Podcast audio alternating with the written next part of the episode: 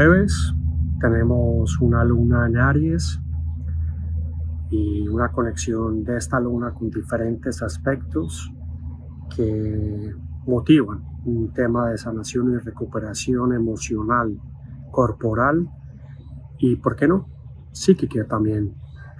Soy Marcel Santos, acá en Engomado, saludándote hoy en este nuevo día jueves, esperando que estés bien y que todos los procesos que estés atravesando eh, vayan de la mejor manera y que tengas una actitud de fe y positivismo frente a este día. Como te decía, la luna está transitando en Aries. Sus recorridos son supremamente más rápidos que otros luminarios que tenemos cercanas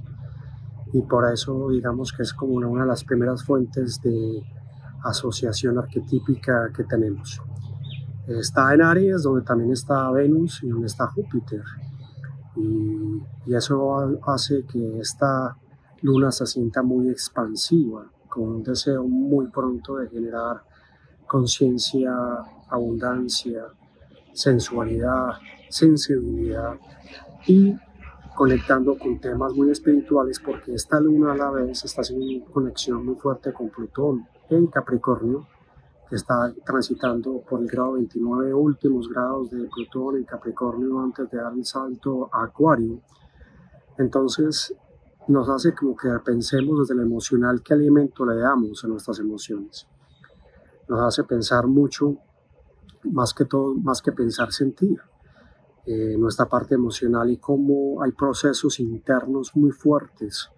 que se están catalizando y que se están sacando desde esa profundidad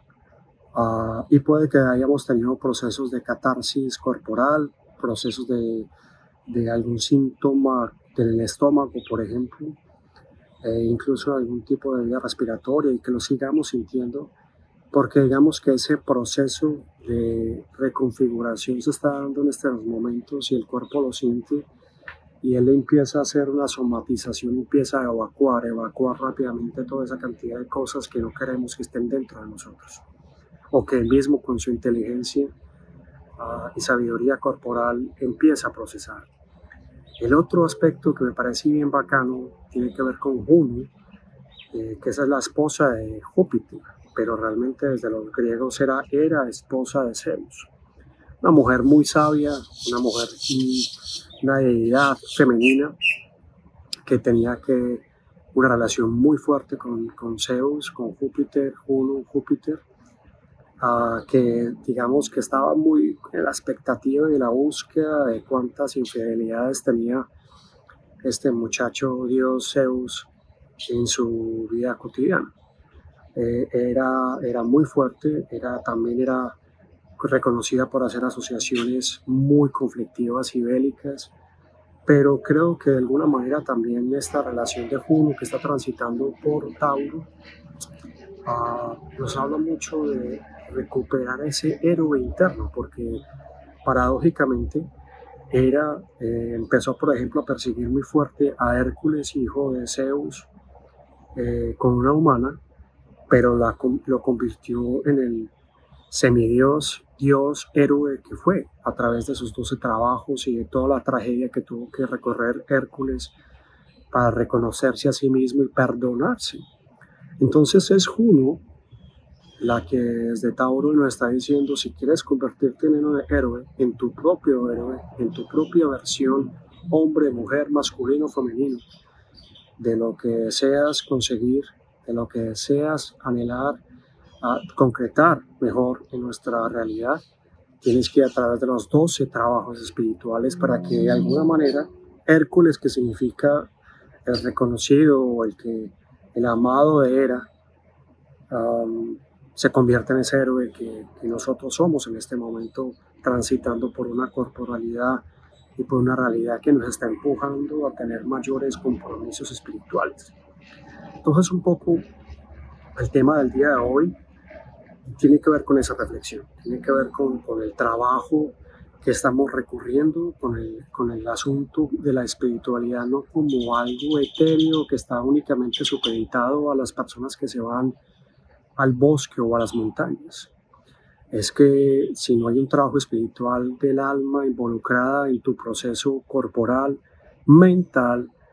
físico, eh, la vida empieza a ponerse cuesta arriba. Y cuando se pone cuesta arriba es cuando no entendemos que hay que involucrar la parte espiritual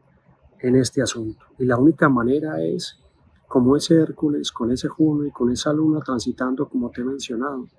esta conciencia y hacer el trabajo que nos corresponde. Eh, hoy eh, es una invitación para que hagamos cosas nuevas. Hoy la energía está disponible para que conectes con nuevas personas,